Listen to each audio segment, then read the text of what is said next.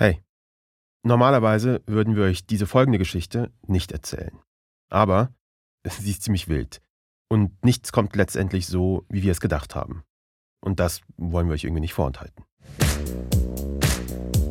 Vor ziemlich genau einem Jahr haben wir einen Podcast gemacht. Diesen hier, den ihr gerade hört. Legion. Hacking Anonymous. Aber jetzt also. 2022 ist Anonymous scheinbar plötzlich. Wir haben uns angeschaut, wer Anonymous eigentlich ist, wie dieses Kollektiv überhaupt funktioniert. Gegen Russland. Mr. Putin, the ongoing invasion. Mit aufsehenerregenden Aktionen, Angriffe auf russische. Anonymous ist wie eine Art Schutzschild, ein Mantel, den sich Menschen umlegen, eine Maske, die sich Menschen aufsetzen, um unsichtbar zu werden.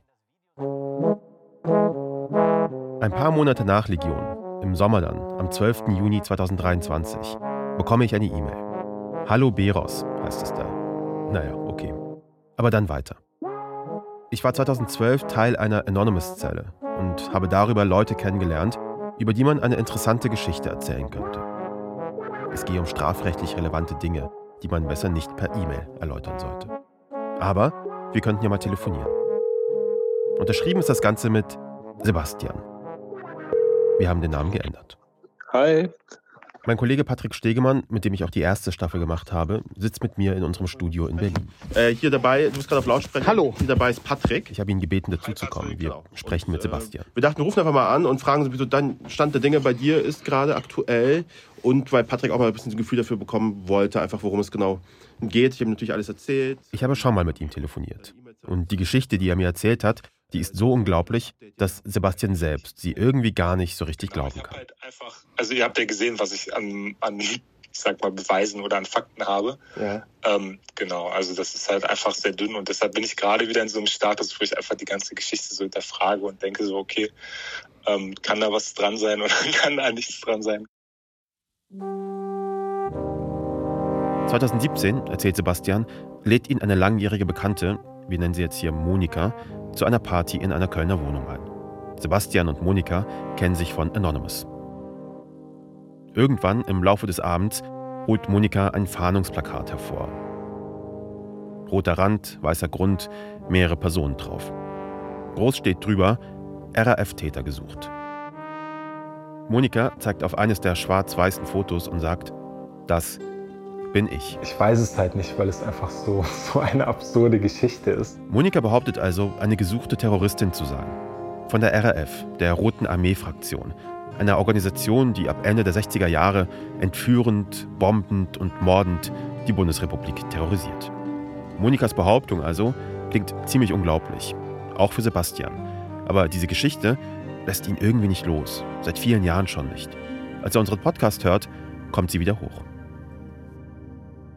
Dann habe ich den Ligen-Podcast gehört und dann dachte ich so, okay, dann schreibe ich euch mal, weil ihr müsstet ja dann Leute kennen, die damals auch Kontakt zu gehabt haben. Hinter dem Piepen übrigens verbirgt sich Monikas echter Name. Und ja, jetzt sitzen wir hier. und ich bin immer noch am Zweifeln, ob ich mir diese Erinnerung nicht irgendwie eingebildet habe. Er will unsere Hilfe, will mit uns gemeinsam herausfinden, ob Monika an jenem Abend die Wahrheit erzählt hat oder nicht. Und wir denken, na gut, dann helfen wir dir dabei. Sebastians Geschichte klingt erstmal spektakulär unspektakulär, aber auf einer Party und da erzählt ihm jemand mitten in der Nacht, sie sei eine gesuchte Terroristin. Ich habe einen Freund, der macht auf Partys ähnliche Sachen. Er erzählt dann, er komme aus einer Fleischerfamilie und er habe die JPEG-Wurst erfunden. Leute könnten online ein Foto oder ein Bild hochladen und er, der innovative Fleischer, presst das Wunschbild dann in eine Wurst. Eine fancy Gesichtswurst quasi. Manche glauben ihm das. Und ja, wir wollen, dass Sebastians Geschichte wahr ist. Es wäre ein ziemlicher Coup, wenn sie stimmen würde. Wenn Sebastian auf einer Party in Köln wirklich die letzte gesuchte RAF-Terroristin getroffen hätte. We are Legion. Für RBB, NDR und anderen. Ich bin Kaschrau Beros und das ist Legion, Most Wanted. Episode 1 von 2, Monika.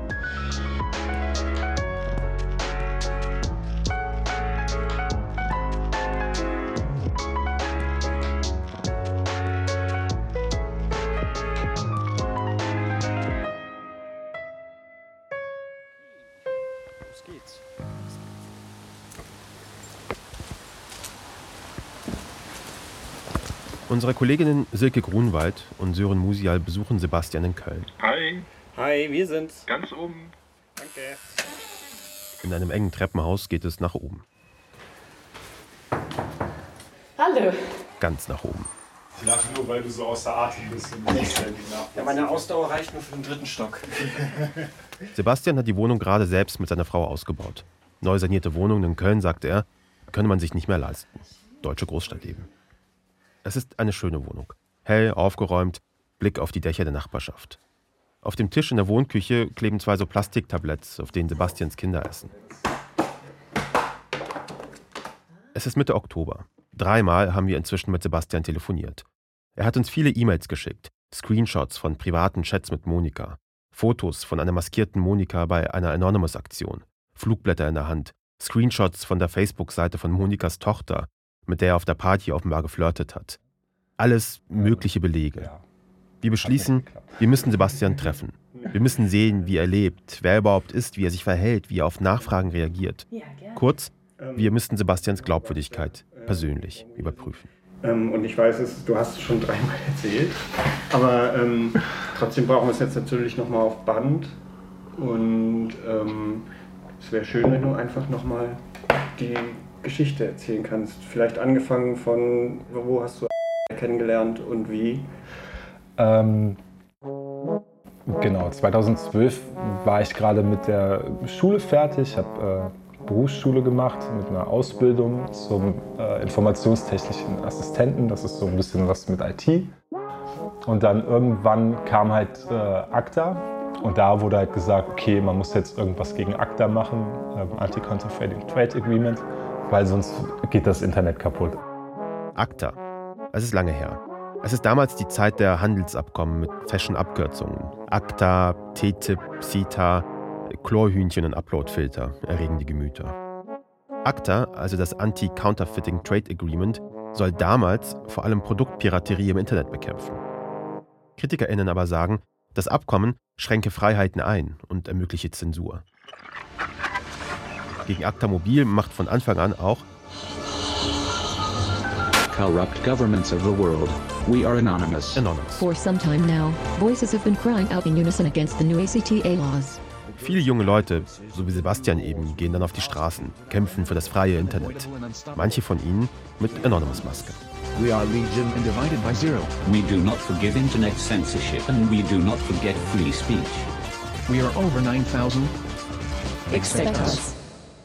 Es gab halt so eine Facebook-Köln-Gruppe, es gab Anonymous Deutschland. Ähm, damals waren das noch nicht so viele, deshalb konnte man da relativ schnell einfach reingehen. Es gab offene Gruppen, es gab geschlossene Gruppen und in einer von den Gruppen war. Sebastian lernt über die Proteste Annons in Köln kennen, also Leute, die sich als Teil von Anonymous sehen. Mit dabei ist auch die Frau, die ein paar Jahre später sagen wird, ich bin eine gesuchte Terroristin, Monika. Zusammen mit der Piratenpartei in Köln organisiert Anonymous Demonstrationen gegen ACTA. Es ist die Hochzeit der Piraten, also die Phase, als es kurz so aussieht, als würden sie sogar in den Bundestag einziehen. Und Sebastian beginnt sich bei der Partei zu engagieren. Er geht zu Treffen und Stammtischen und trifft dort auch Monika. Es war immer ganz komisch, weil sie dann auch meinte, so, das wäre die erste politische Veranstaltung, wo sie irgendwie seit Jahren hingeht. Und dass es irgendwie für sie so voll das große Ding wäre, dahin zu gehen. Wieso sie so lange nicht bei politischen Veranstaltungen war, sagt sie nicht. Aber Sebastian fällt auf, dass sie vorsichtig ist. Und dann gab es auch immer Treffen, also es gab dann so Plenarrunden, wo dann irgendwie Fotos gemacht wurden für Facebook, für Social Media. Dann wurde immer gefragt, ob Fotos gemacht werden sollen und ist dann immer rausgegangen, ähm, weil sie keine Fotos machen wollte. Das war schon so eine komische Sache. Ähm, genau, auch bei diesen Paper Storms war sie immer eine von den Leuten, die sehr viel Wert darauf gelegt haben, dass sie entweder eine Maske anhatte oder irgendwas anderes im Gesicht. Die Fotos, die uns Sebastian nach unseren Telefonaten geschickt hat, sie bestätigen das. Meistens bedeckt Monika ihr Gesicht mit einem Tuch, oft habe sie aber bei Demos auch die typische Anonymous-Maske getragen. Ganz ungewöhnlich ist das für Annons nicht, aber es gibt unzählige Fotos der Piratenstammtische. Anonymität spielt damals für die meisten anderen keine große Rolle. Letztlich haben die Proteste von Anonymous, den Piraten und all den Menschen auf Europas Straßen Erfolg. ACTA scheitert. Und Sebastian wendet sich anderen Dingen zu. Er beginnt ein Studium, macht eine Ausbildung, arbeitet an verschiedenen Orten in Deutschland. Der Kontakt zu den Piraten, Anonymous und Monika, schläft ein. Bis er fünf Jahre später, 2017, wieder nach Köln kommt. Er schreibt seiner alten Bekannten auf Facebook, mal sehen, wie es Monika so geht, sagt er. Und die antwortet, ob er nicht zu ihrer Geburtstagsparty kommen wolle. Sie schickt eine Adresse, zweites Obergeschoss, aber keinen Nachnamen. Sebastian hat ein mulmiges Gefühl. Die letzte Begegnung zwischen ihm und Monika liegt eine ganze Weile zurück. und ich habe da ein Bier gekauft und dachte, okay, ich gehe jetzt da hin. Und dann habe ich da geklingelt, bin reingegangen. Es war relativ aufgeräumt. Im ersten Stock stand dann so eine Pflanze. Dann bin ich halt hochgegangen. Sie hat ja zweiter Stock geschrieben und dachte so, okay, es ist alles so ein bisschen, also das ist jetzt mein Nach, ich weiß nicht, ob die Erinnerung wirklich ist, dass ich dachte, okay, das ist alles so ein bisschen spooky, komisch, so wie in einem schlechten Krimi. Und dann bin ich halt hochgegangen, dann hat, war die Tür schon auf, sie stand da und dann habe ich mich halt gefreut, sie zu sehen und war es okay. So zehn Leute sind da. Ein Mann aus Frankfurt, eine Frau aus Sachsen, eine junge Frau, die Feuerzeuge designt. Sie sitzen im Wohnzimmer und quatschen. Es ist also keine wilde Party, eher so ein Sit-in. Man redet über dieses und jenes und wie das eben manchmal so ist auf Partys, wird es irgendwann halt politisch. Es wurde dann gesagt, ja, wir kennen uns ja aus, wir sind ja Altlinke, wir wissen, dass du naiv bist und dass du keine Ahnung hast. Und ich dachte schon so, okay, wo bin ich hier gelandet? Was wird das jetzt? So geht es weiter. Irgendwann ging es um äh, Radikalisierung. Ähm, da habe ich dann, also ich glaube, dass es dann auch um die RAF ging, weil ich dann meinte, okay, ich kann verstehen, ähm, wie Radikalisierung entsteht. Ähm, und dass wahrscheinlich die Leute sich damals halt auch einfach radikalisiert haben. Ähm, und dann irgendwann hat mich an die Hand genommen und hat mir so die Wohnung gezeigt, ihr Computerzimmer, den Rest. Die beiden gehen nach nebenan. Auf einer Kommode steht ein Bild. Ähm, dann erstmal so alte Fotos von sich und hat mir dann diese Fotos gezeigt und ich war so, okay, was will sie jetzt von mir? Ähm, die war halt so eine ältere Frau und ich dachte jetzt, okay, sie will jetzt so ein Kompliment haben, wie toll sie früher aussah. Und dann meinte ich, okay, du sahst ja früher gar nicht so schlecht aus. Und sie hat das irgendwie so gar nicht angenommen. Also normalerweise kennt man das ja dann so, dass sich dann Leute geschmeichelt fühlen und sagen, okay. Und sie war halt so, ja, nee. Es geht Monika also nicht um Komplimente. Wenn Sebastian die Geschichte heute erzählt, sagt er, sie wollte halt auf was anderes hinaus. Als er ein paar Minuten später wieder bei den anderen im Wohnzimmer sitzt, kommt Monika von nebenan. Sie hat ein Plakat in den Händen. Sebastian sagt, ein Fahndungsplakat. Dieser Moment ist ziemlich zentral für unsere Geschichte. Wir bitten also Sebastian, uns das ganz genau zu erzählen. Nee, sie hat das aufgefaltet. Und ich dachte erst, was hat sie da jetzt so? Dann hat sie das halt aufgefaltet und dann war das das. Aber ich weiß nicht mehr, was danach passiert ist. Das ist das, wo die drei drauf sind. Nee, da waren mehr Leute drauf. Das war so ein großflächiges Plakat. Also da waren nicht nur drei drauf, sondern da, das war halt so dieses. Also es war ein, das war ein älteres. Ich weiß halt, dass sie in der Mitte war und dass ich dann noch gefragt habe, so, da steht doch gar nicht dein Name, da steht doch ein anderer Name. Und dann hat sie halt so gelacht und meinte, ja.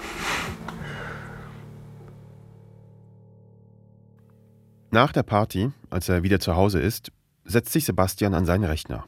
Er macht, was wir alle machen, wenn wir eine Frage haben. Er googelt. RAF, Fahndungsplakat. Und er findet eine Frau, die Ähnlichkeiten hat mit Monika. Ihr Name Daniela Klette. Sie ist die letzte RAF-Terroristin, nach der die Bundesrepublik noch immer fahndet.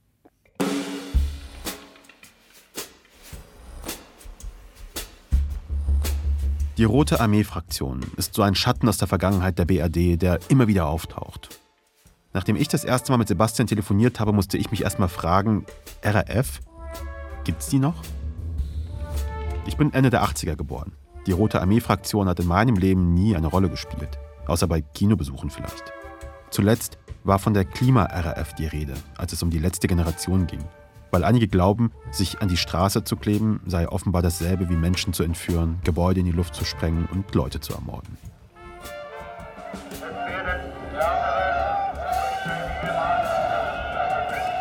Die Geschichte der RAF beginnt im Fahrwasser der Studentinnenproteste Ende der 60er in Westdeutschland. Ein wachsendes Bewusstsein für die Verbrechen der Nationalsozialistinnen und der anhaltende Vietnamkrieg politisieren die junge Generation. und entfremden sie vom Staat und der Generation ihrer Eltern. Überall im Land finden Demonstrationen statt. Sie sind antiimperialistisch, antikapitalistisch, gegen den Staat.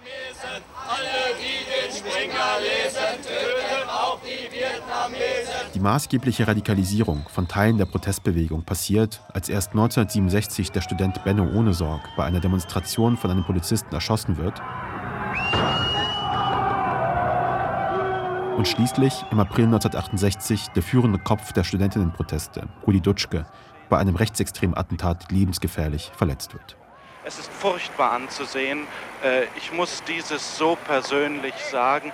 Es sind die beiden Schuhe von Rudi Dutschke noch auf der Straße. Es sind die Blutflecken zu sehen, sorgsam von Kreidestrichen umrahmt. Wie es bei den Einen Gründungstag der RAF gibt es nicht. Als Geburtsstunde aber gilt die Befreiung Andreas Baders aus der Haft 1970 in West-Berlin. Bader sitzt in Haft wegen mehrfacher Brandstiftung in Kaufhäusern. Menschen sind damals nicht ums Leben gekommen. Bader aber wird zur radikalen Führungsfigur. Mehrere Personen befreien ihn deshalb 1970 aus der Haft. Es kommt zu einer Schießerei. Es gibt einen Schwerverletzten. Mit dabei Gudrun Enslin und Ulrike Meinhoff. Sie werden zusammen mit Andreas Bader den Kern der ersten Generation der RAF bilden, die mehrere Raubüberfälle und Sprengstoffanschläge verübt. Dieses 13-geschossige Hochhaus des Springer Verlags liegt mitten in der Hamburger City und im Mitteltrakt des achtgeschossigen Hauptgebäudes hat sich heute gegen 15 Uhr eine Explosion ereignet. 1972 werden die zentralen Mitglieder der RAF verhaftet. Der Meinhof-Gruppe ist der Polizei heute Morgen offenbar ein entscheidender Schlag gelungen. In Frankfurt wurden nach Meldungen drei Mitglieder des sogenannten harten Kerns der Gruppe verhaftet. Aus der Haft heraus üben Bader, Meinhoff und Co. weiter Einfluss auf die Linke in Westdeutschland aus. Es bildet sich eine zweite Generation, deren erstes Ziel zunächst die Befreiung der Haftinsassenen ist. Mit Geiselnahmen versuchen sie, die Inhaftierten freizupressen. Die zweite Generation verübt aber auch mehrere Morde, die sich bis heute ins Gedächtnis Deutschlands eingebrannt haben. 1977 werden Generalbundesanwalt Buback und Dresdner Bankchef Ponto ermordet. Arbeitgeberpräsident Schleier wird entführt mit ihm als Geisel wollen die Terroristinnen ihre inhaftierten Genossinnen freipressen. Von Schleier gibt es diese berühmten Fotos aus der Gefangenschaft. Schleier hält ein Schild in die Kamera, seit so und so vielen Tagen schon Gefangener der RAF. Im Hintergrund das RAF-Logo. Ein Stern, davor eine Kalaschnikow und der Schriftzug RAF. Hier ist das deutsche Fernsehen mit der Tagesschau. Nach 43 Tagen wird Schleier ermordet.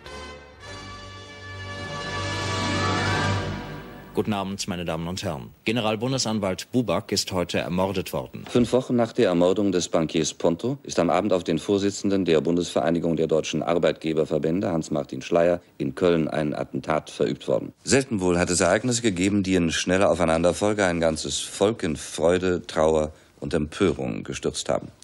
Freude um die Befreiung von 86 Geiseln nach 110 Stunden der Qual, Trauer um den erschossenen Flugkapitän Jürgen Schumann und um Hans-Martin Schleier.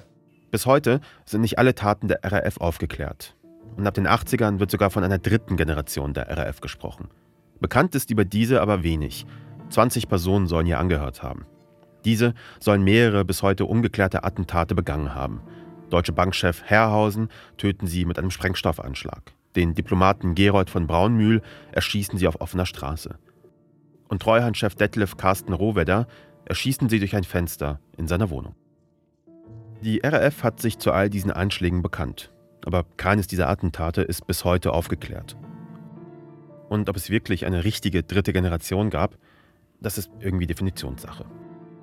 Zwei RAF-Terroristen wurden in den 90ern noch verhaftet, zwei weitere getötet und drei sind bis heute auf der Flucht.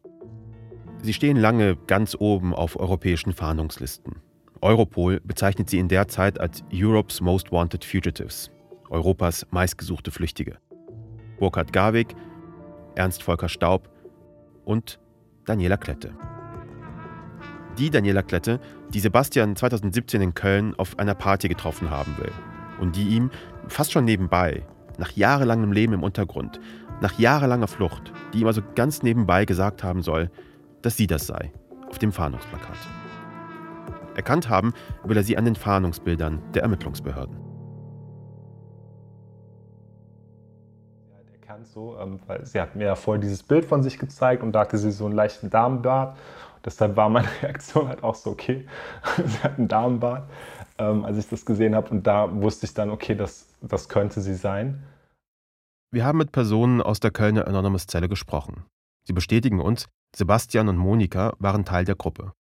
Und Monika, sie lebt wohl tatsächlich auch in der Wohnung, die Sebastian uns beschrieben hat. Wir kennen sogar ihre Adresse. Das ist übrigens eine Wohnung, die wir nicht sofort besuchen, weil, naja, was, wenn tatsächlich eine gesuchte Terroristin die Tür öffnet? Auch das Alter von Monika könnte passen. Und die Bilder, ja, könnte auch sein. Aber wir wollen das von einem Profi erstmal überprüfen lassen.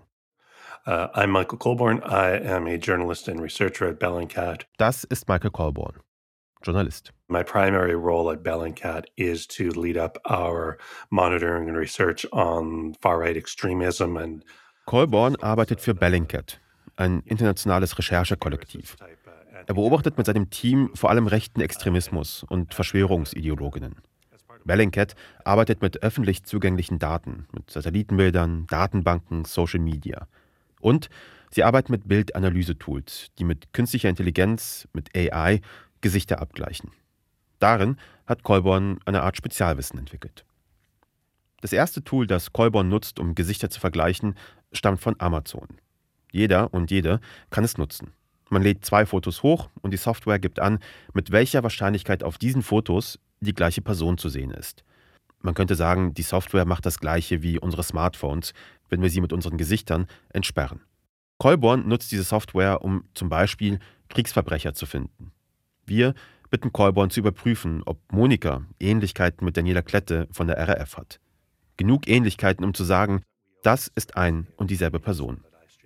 Aber Colborn ist vorsichtig. Diese Tools, sagt er, verleiten allzu gern zu falschen Gewissheiten. None of these tools ever provide 100% assurance that you're looking at the same person. They do not prove anything. Er sagt, keines dieser Tools kann eine hundertprozentige Antwort geben.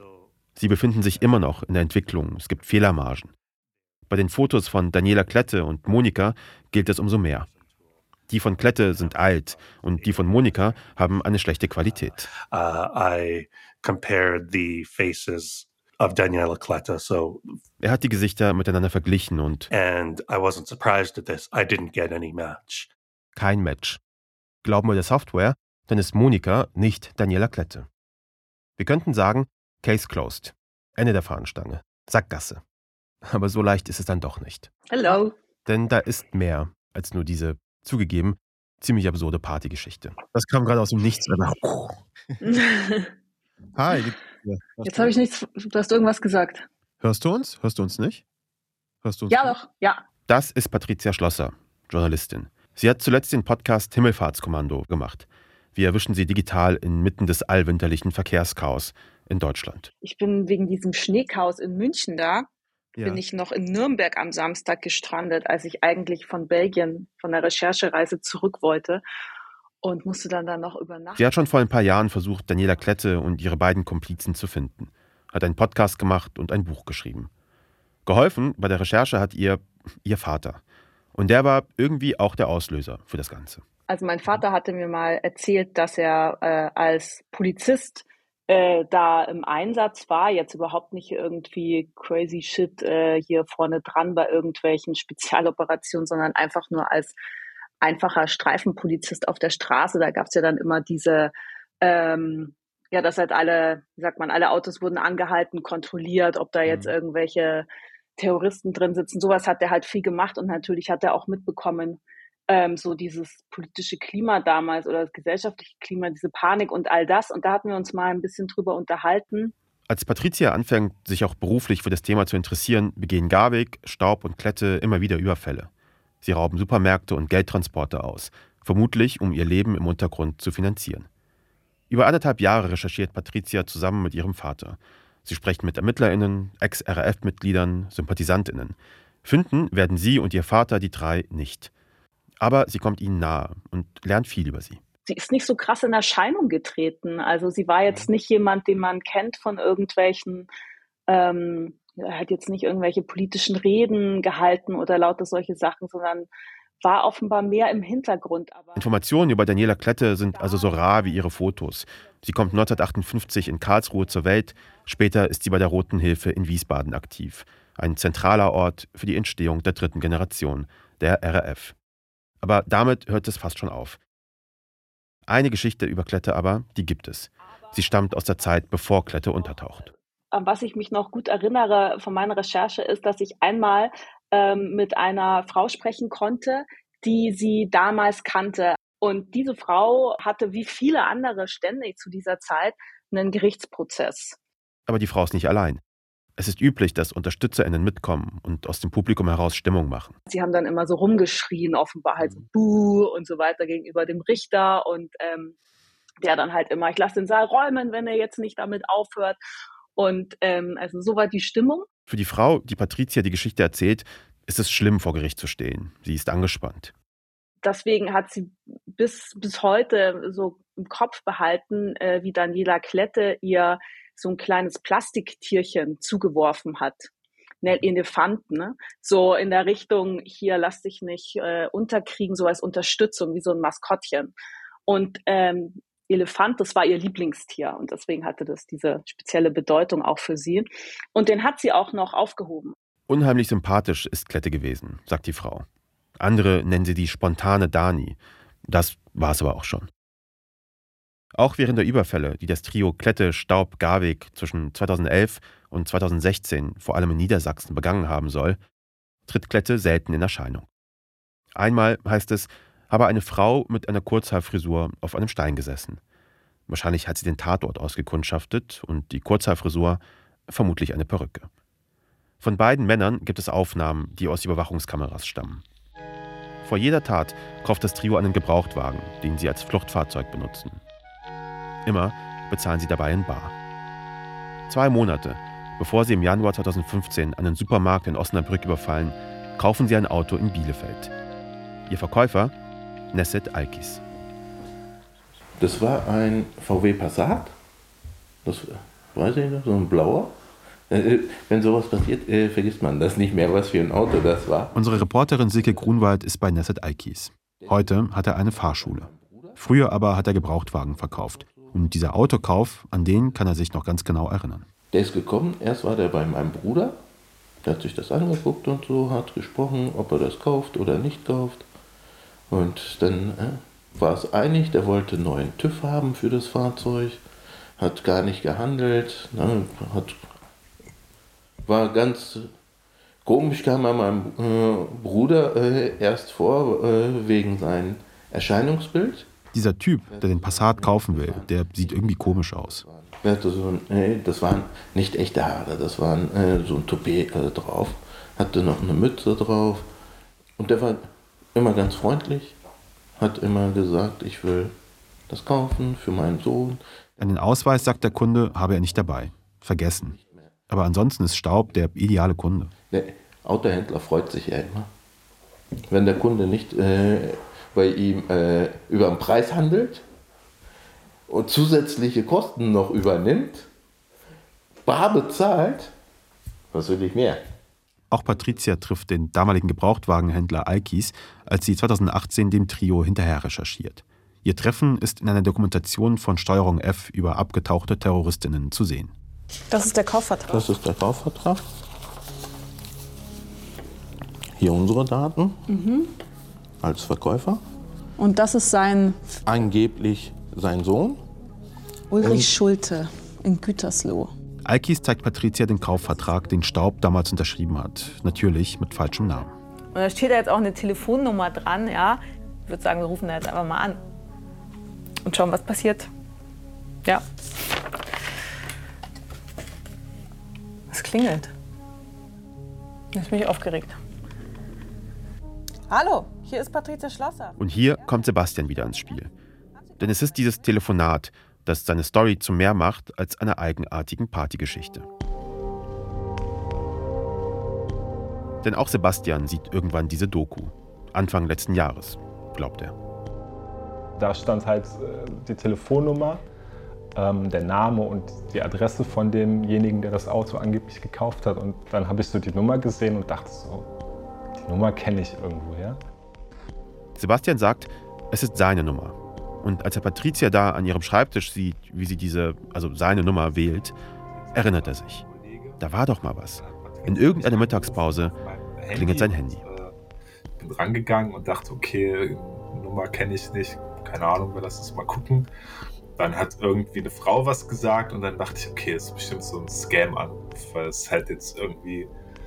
Ähm, genau, es ging darum, dass die Anruf wegen halt den, den RAF-Terroristen und ich dachte dann so, okay, BKA-Scam oder so, das ist jetzt irgendwie der Kontext oder so und war dann richtig sauer. Ähm, und habe sie dann so richtig angepumpt und meinte dann so, ja, sagen Sie mir erstmal Ihren Namen, bla bla bla bla. Und dann hat sie nochmal ihren Namen gesagt. Ähm, und äh, da meinte ich so, ja, nee, ich will jetzt nicht sprechen. mhm. Patrizias Version des Telefonats klingt ziemlich ähnlich. Er hat das Telefonat total schnell beendet und war, war sauer. Und ich konnte dann mhm. nicht so richtig sagen, ob er sich jetzt einfach verarscht gefühlt hat, aber er war mhm. eher gleich so sehr ähm, wütend und so empört und hat dann einfach sehr schnell mhm. aufgelegt. Sebastian ist inzwischen der Überzeugung, dass Patricia ihn im April 2018 angerufen hat, dass seine Nummer im Kaufvertrag steht und er deshalb auch in der Doku angerufen wird. Die Sache ist, Patricia hat vom Telefonat nur ihre Seite aufgezeichnet. Alles andere wäre auch illegal. Und Sebastian hat keine Unterlagen mehr, die belegen, dass er 2018 tatsächlich diese Handynummer hatte. Wir haben die SIM-Karte, die Sebastian uns zur Verfügung gestellt hat, ausgelesen, aber da ist nichts. Wir haben den alten Provider kontaktiert. Zu lange her. Wir haben ihn nochmal gebeten, uns zu zeigen, dass er tatsächlich diese Nummer hatte. Irgendwelche alten SMS, Verträge, sowas, aber er findet nichts. Wir haben nur sein Wort. Wir können all das also nicht verifizieren. Sollte das wirklich seine Nummer gewesen sein, wäre es ziemlich fahrlässig von einer gesuchten Terroristin, die seit Jahren erfolgreich im Untergrund lebt, ausgerechnet beim Kauf eines Fluchtwagens, einen so fatalen Fehler zu begehen und die Nummer eines Bekannten anzugeben. Vielleicht ist deine Nummer auch zufällig auf dem Kaufvertrag gelandet. Die RAF hätte dann einfach irgendeine Nummer angegeben. Die Wahrscheinlichkeit dafür ist aber wesentlich kleiner als für einen Sechser im Lotto. Dabei ist diese Handynummer das zentrale Puzzlestück in diesem Fall. Denn während Sebastian letztes Jahr zusammen mit seiner Frau seine Wohnung renoviert, da fällt ihm noch ein weiteres Telefonat ein, das diese seltsame Geschichte äh, noch ein ganzes Stück seltsamer macht. Ich habe hier diese Wohnung renoviert jetzt das ganze letzte Jahr und bis Anfang dieses Jahr hatte ich viel Zeit zum Nachdenken und habe dann so irgendwie immer mehr Erinnerungen ausgegraben an so ein Telefonat ähm, vom LKA, was irgendwie bei meinen Eltern angerufen hat. Damals, 2015, drei Jahre vor Patrizias Anruf, lebt Sebastian noch bei seinen Eltern. Und irgendwann ruft sein Vater, ey Sebastian, die Polizei will was von dir. Ähm, ich dachte halt, die Polizei steht vor meiner Tür, weil ich damals so ein paar Sachen gemacht habe, auch unter anderem halt dieses Getrolle im Internet, äh, so Urheberrechtsverletzungen. Man hat sich halt irgendwie Musikfilme oder was weiß ich runtergeladen. Und dann denkst du halt, okay, die stehen halt vor deiner Tür, weil jetzt irgendwie Ermittlungen angefangen haben, weil dich jemand angezeigt hat wegen irgendwas. Da meinte mein Papa, als ich die Tür aufgemacht habe, wo bleibst du denn? Da meinte ich so, ja, hier ist doch gar keiner. Da meinte er am Telefon. Und dann bin ich ans Telefon gegangen ähm, ans Festnetztelefon von meinen Eltern ähm, und saß dann da und dann erzählt er mir so, ja, ich rufe an wegen unseren Ermittlungen gegen die RAF. Das ist schon ungewöhnlich, dass das LKA Sebastian erzählt, gegen wen es ermittelt, also dass sie gegen die RAF ermitteln. Aber gut. Das LKA ruft an, weil seine Handynummer beim Kauf eines Fluchtfahrzeugs verwendet worden sei, sagt Sebastian. Das LKA selbst wollte sich uns gegenüber dazu nicht äußern. Und dann dachte ich, okay, ja, vielleicht war es jemand von Facebook. Und dann ist mir auch als erstes eingefallen, weil das so die einzige war, wo ich mir halt jetzt gedacht hätte, so die ist in dieser Generation, die äh, macht sich jetzt nicht irgendwie einen Scherz daraus so, sondern es könnte da halt eine Verbindung geben. Schon damals also, als Sebastian von der Polizei angerufen und damit konfrontiert wird, fällt ihm als erste Monika ein, die damit zu tun haben könnte. Sie sei die einzige Person, die irgendwie shady genug für sowas sei. Warum denn, fragen wir ihn, und er sagt, naja, sie sei damals die einzige, die alt genug war aus seinem Freundeskreis. Sebastians Erinnerungssprünge, sie irritieren uns. Wir müssen das mal kurz zusammenfassen. 2014 kauft das RAF-Trio Staub, Klette, Garweg ein Auto in Bielefeld. Auf dem Kaufvertrag geben sie eine Handynummer an. Kurz darauf, es muss 2015 gewesen sein, also ein Jahr später, meldet sich das LKA bei Sebastian. Seine Nummer sei aufgetaucht im Zusammenhang mit RAF-Terroristen.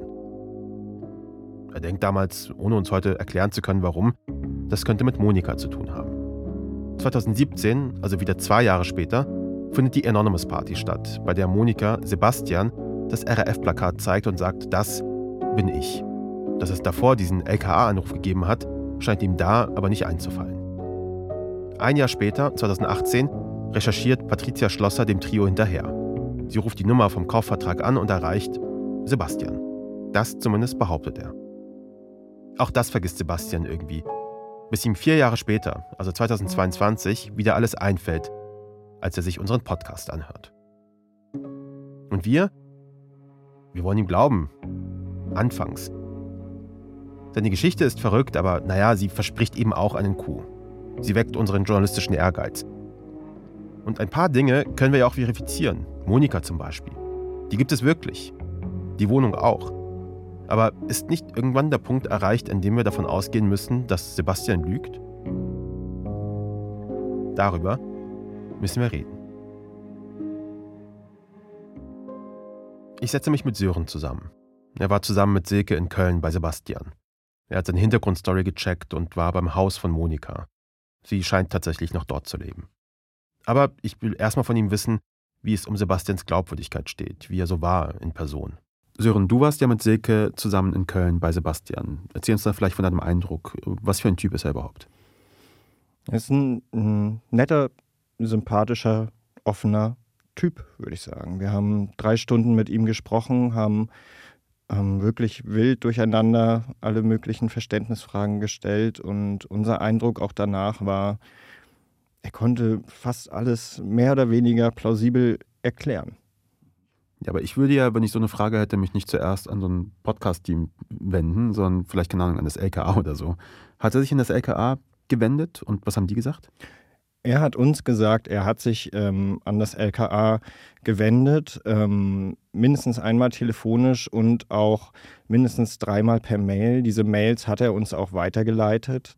Gut, die naheliegende Frage, die sich einem hier stellt, ist doch, wenn sie es wirklich gewesen wäre, wenn Monika tatsächlich diese gesuchte RAF-Terroristin Daniela Kletter eigentlich ist, wäre sie nicht schon längst vom LKA dann festgenommen worden? Ja, genau. Ähm, gibt aber natürlich auch die Option, da arbeiteten halt zwei Leute äh, beim LKA Niedersachsen, die dafür zuständig sind. Ähm, die kriegen viele Hinweise. Vielleicht sind sie dem einen, ausgerechnet dem einen, nicht nachgegangen. Mhm.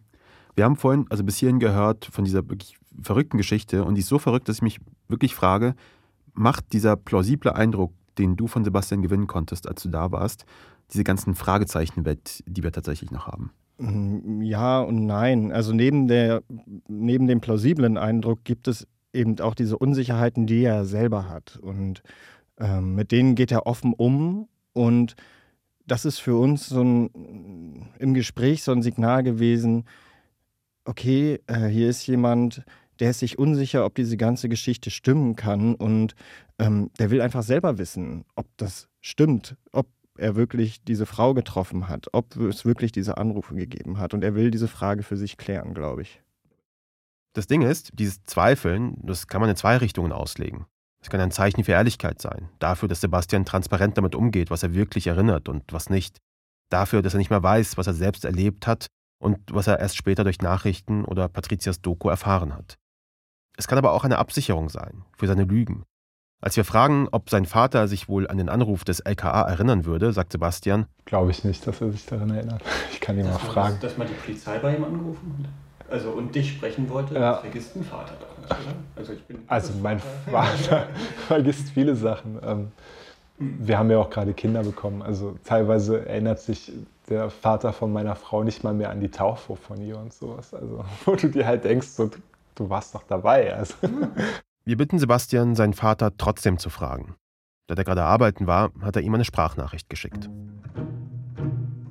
Hallo Papa, ich weiß, du hast viel zu tun und so. Ähm, gerade mal so eine ganz random Frage. weißt du noch, als das LKA bei uns zu Hause angerufen hat, so 2014, 15, wo du mich dann von oben runtergeholt hast und meinst, die Polizei ist da. Und äh, dann habe ich mit denen gesprochen. Ähm, und es ging um die RAF. Kannst du dich da noch dran erinnern? Sag einfach mal ja oder nein. Die Antwort kommt ein paar Stunden später, am Abend. Kurz und knapp. Nee, kann ich nicht mehr. Also er kann sich nicht erinnern. Unsere Ungewissheit also bleibt. Können wir Sebastian glauben? Diese Geschichte von meinem Freund, der Leuten auf Partys aus Spaß Quatsch erzählt, über die JPEG-Wurst vom Anfang. Vielleicht trifft die gar nicht unbedingt auf Monika zu, sondern auf Sebastian. that's why I used the word strongly suggest in English before. I don't know how you'll translate, translate that into Das ist nochmal Michael Colborn, der Journalist. Nachdem er mit einem Tool deutliche Hinweise erhält, dass Monika keine Ähnlichkeit mit Daniela Kletter hat, dass sie es also sehr wahrscheinlich nicht ist, da bemüht er eine andere KI, eine andere Software. Diese funktioniert ganz anders. Sie vergleicht keine Bilder, sie findet welche. Also gibt er dem Tool die bekannten Fotos von Daniela Klette, die es da draußen so gibt. Und er sucht im Internet nach Gesichtern, die zu diesem von Klette passen. Und er findet jemanden. Eine etwas ältere Frau, zu sehen auf Dutzenden Fotos. I would strongly suspect that these two individuals are the same person, that they are Daniela Klette. Kolborn sagt, diese Frau, er glaubt, dass diese Frau die gesuchte RAF-Terroristin Daniela Klette ist. Und sie lebt nicht in Köln, sondern direkt vor unserer Haustür. In Berlin. In der nächsten Folge von Legion, Most Wanted. Ab morgen in der ARD Audiothek und überall, wo es Podcasts gibt.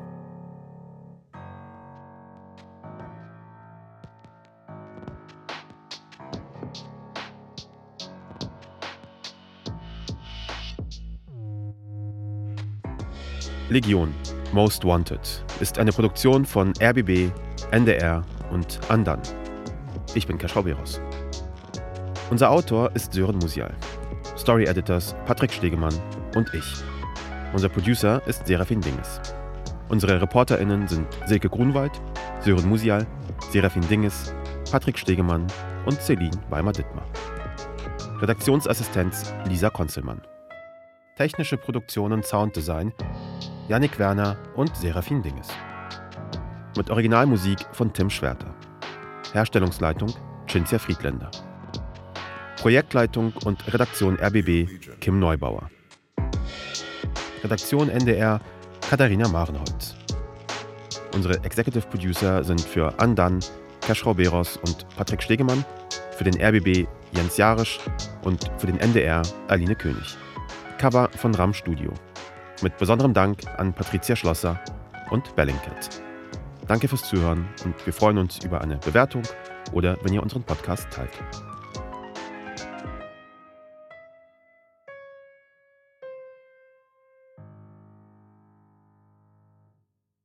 Bevor wir gehen, habe ich noch einen Podcast-Tipp für euch.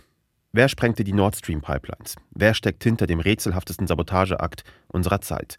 Russland, die USA oder ein Spezialkommando aus der Ukraine? ReporterInnen von ARD, Zeit und SZ sind auf der Ostsee bei einem Tauchgang zu den Lecks. Sie folgen Spuren nach Polen und in die Ukraine. Sie wollen also wissen, was da wirklich passiert ist. Am Meeresgrund der Ostsee. Tatort Ostsee, ein Podcast in fünf Folgen, findet ihr überall da, wo ihr gerne Podcasts hört. Den Link findet ihr in den Shownotes.